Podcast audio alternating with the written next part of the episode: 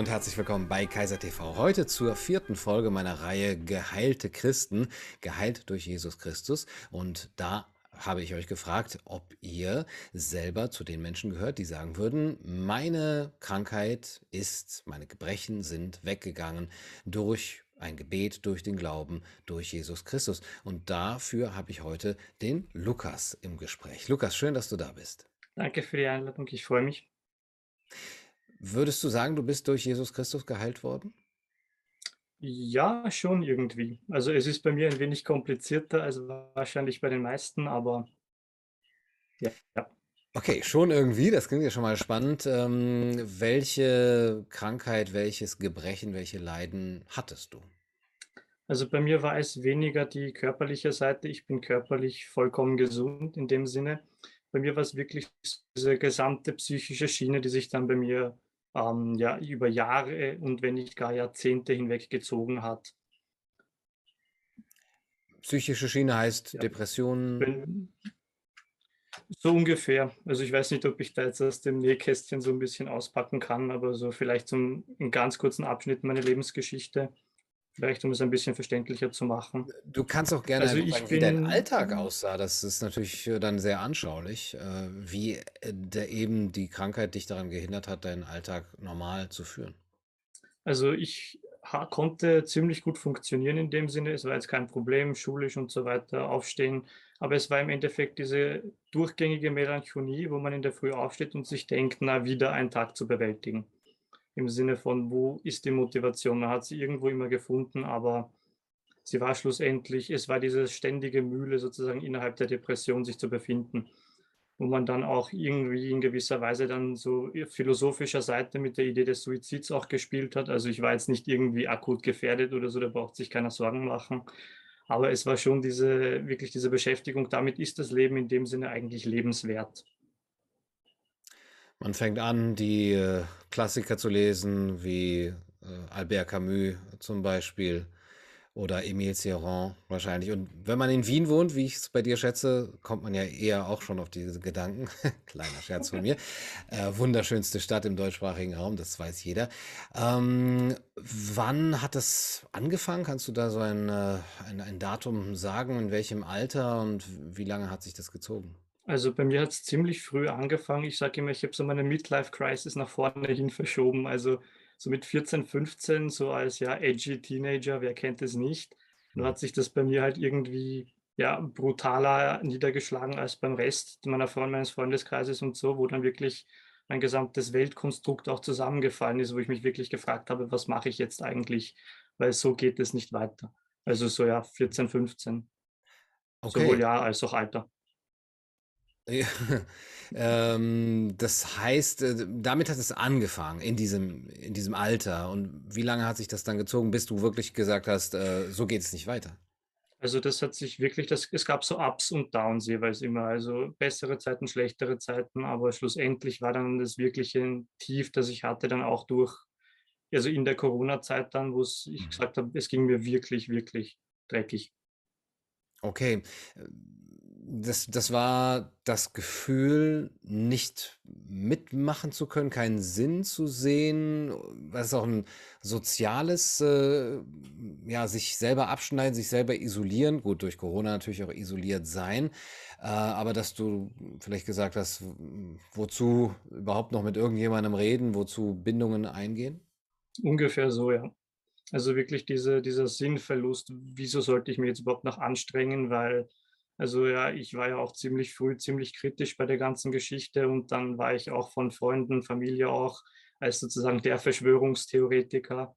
Man hat mich nicht mehr ernst genommen. Also ich hatte schon noch ein funktionierendes soziales Leben, aber ich habe mich zunehmend nicht mehr wohlgefühlt, wirklich auch in meinem eigenen Körper. Okay, seit wann ist das anders? Das ist auch wiederum so eine Progression. Also es gibt nicht dieses eine Ereignis, wo ich sagen kann, jetzt geht es mir wieder sehr gut, aber so im Sommer 2020, Frühling, sowas, hat sich dann die ganze Situation langsam ein wenig gebessert. Oha. Also ich bin, ja. Also genau in dem Zeitpunkt, wo es für die meisten ging, mich eingeschlossen.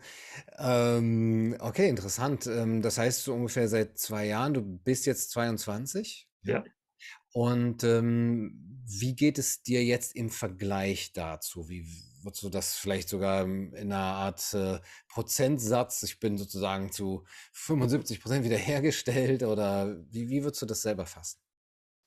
Also Prozentsätze sind immer so schwierig, auf was Ja, bezieht man sich auch, aber dass wir den ähm, Vergleich haben, ja, ja.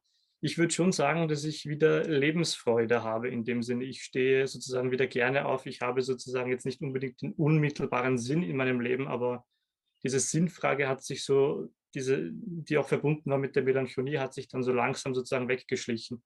Dass ich auch wirklich sozusagen das Gefühl von Dankbarkeit drückt es, glaube ich, am besten aus. Dass ich Mhm. mich einfach auch freue, sozusagen lebendig zu sein, da zu sein.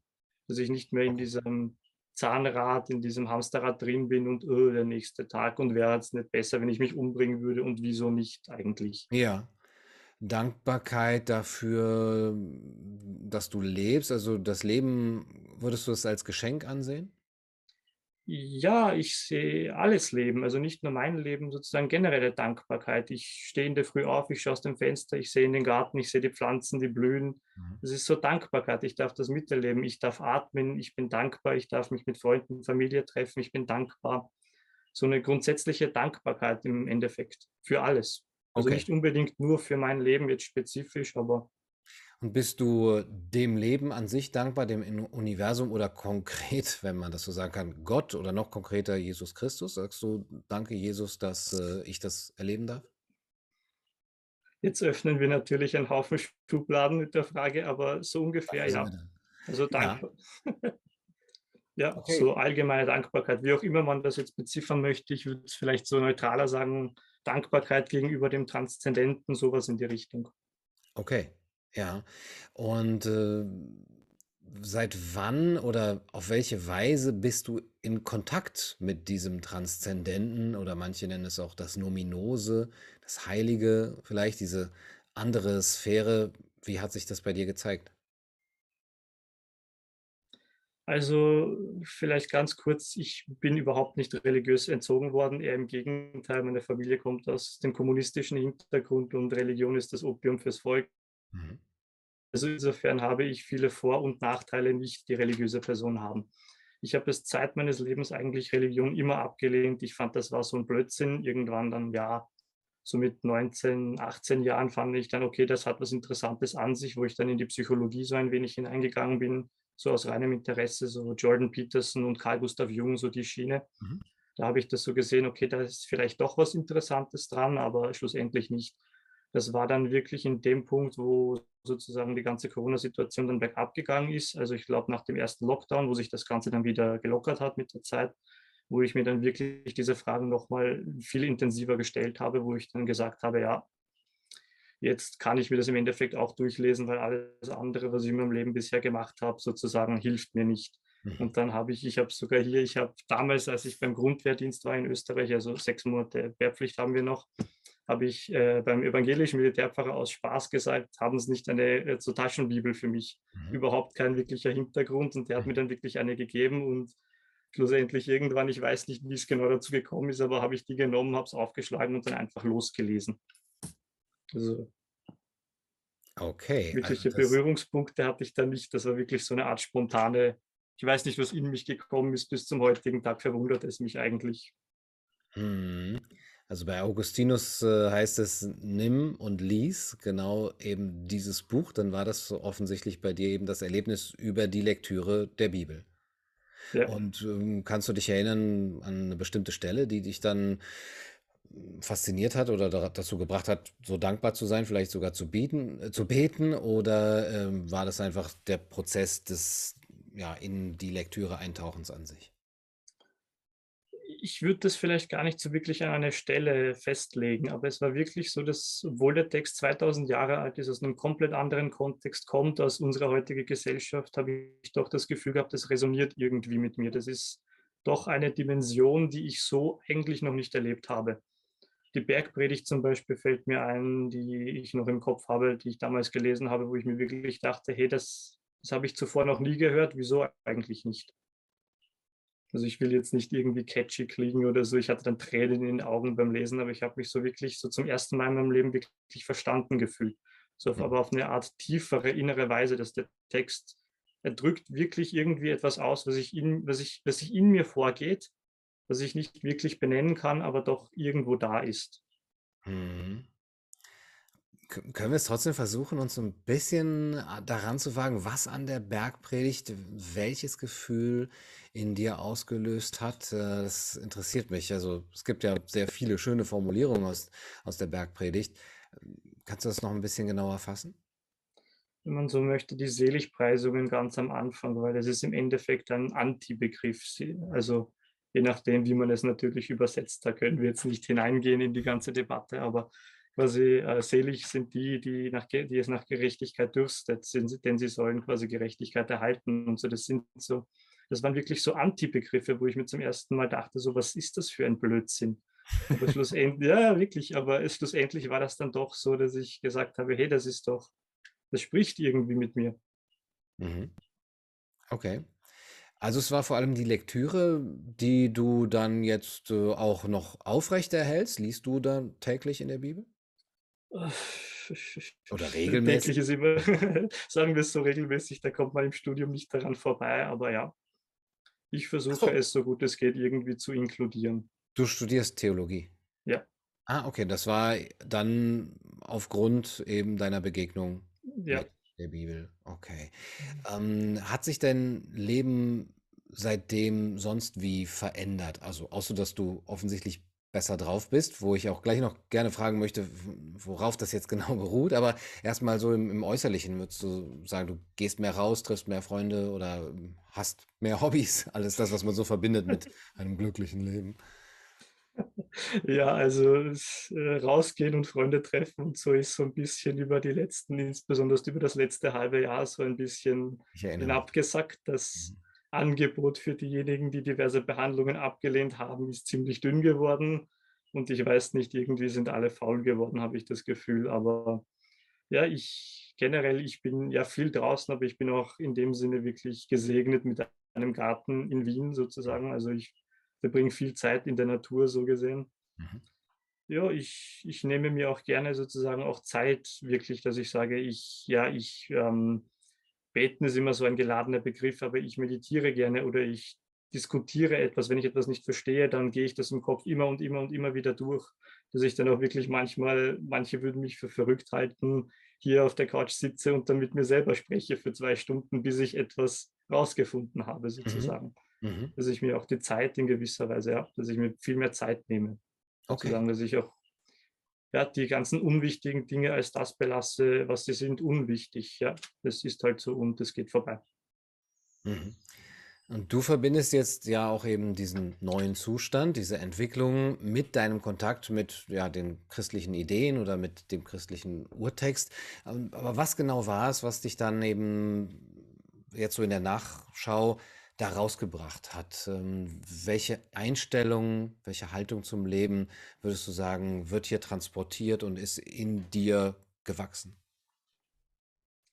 Also mir persönlich ist aufgefallen, besonders bei der Lektüre, dass, sagen wir einmal, Jesus, der Zimmermann aus Nazareth, bevor wir gleich dogmatisch werden, ja, mhm. dass bis dass es besonders die Begegnungen sind, die eigentlich in der Bibel so hervorstechend sind. Also wichtig ist immer in der klassischen sozusagen Erlösungslehre, ja, er ist am Kreuz für dich gestorben und so weiter. Aber wenn man sich das einmal ansieht, der Großteil der Bibel sind eigentlich Begegnungen, die Jesus mit Menschen hatte. Und dann trifft sich Jesus mit der Samaritanerin am Brunnen, also ein absolutes No-Go auf doppelter Ebene. Ein Mann trifft sich einmal mit einer Frau in der aller Öffentlichkeit in der Antike Dazu kommt sozusagen auch noch der Fakt, dass sie eine andere Volksethnie ist, die Samariter, und Jesus war Judäer. Also ein, so ein absoluter No-Go-Bruch und er traut sich trotzdem hinzugehen und mit der Frau zu sprechen. Oder die Frau, die wegen Ehebruch angeklagt war und Jesus steht in der Mitte und sagt, wer von euch ohne Sünde ist, der werfe als erstes einen Stein. Nach und nach gehen sie und Jesus sagt, wo sind sie, Frau? Haben sie dich nicht verurteilt? So habe auch ich dich nicht verurteilt. Es ist im Endeffekt wirklich diese diese, diese tiefgründigen Bewegungen, wenn man auch äh, Begegnungen, wenn man einmal auch historisch kritisch irgendwo drin ist und versteht, was da jetzt eigentlich genau für ein Tabubruch passiert ist in der antiken Gesellschaft durch Jesus, dann ist das wirklich eine Einstellung, wo ich sage, das ist, das ist es, das ist das Ja zum Leben sozusagen, wo er hingeht und den Menschen, die von Nein, Nein, Nein, Nein, Nein konfrontiert sind, überall, Jesus, wenn man so möchte, sein Titel war der Freund der Huren und Zöllner. Eine Gruppe, die das Nein der Gesellschaft so erlebt hat wie keine andere. Und Jesus geht hin und isst mit ihnen. Ein absoluter Tabu. ja noch nicht. das müssen ja. wir zensieren. Nein, aber es ist, es waren vor allem diese, diese kleinen Begegnungen, wo ich wirklich gesagt habe, da, da spüre ich dieses Ja zum, zum Sein, zum Leben. Also es ist nicht, wir sind heute von so viel Nein konfrontiert in der Gesellschaft. Also alle reden immer von diesem Individualisierungsdruck.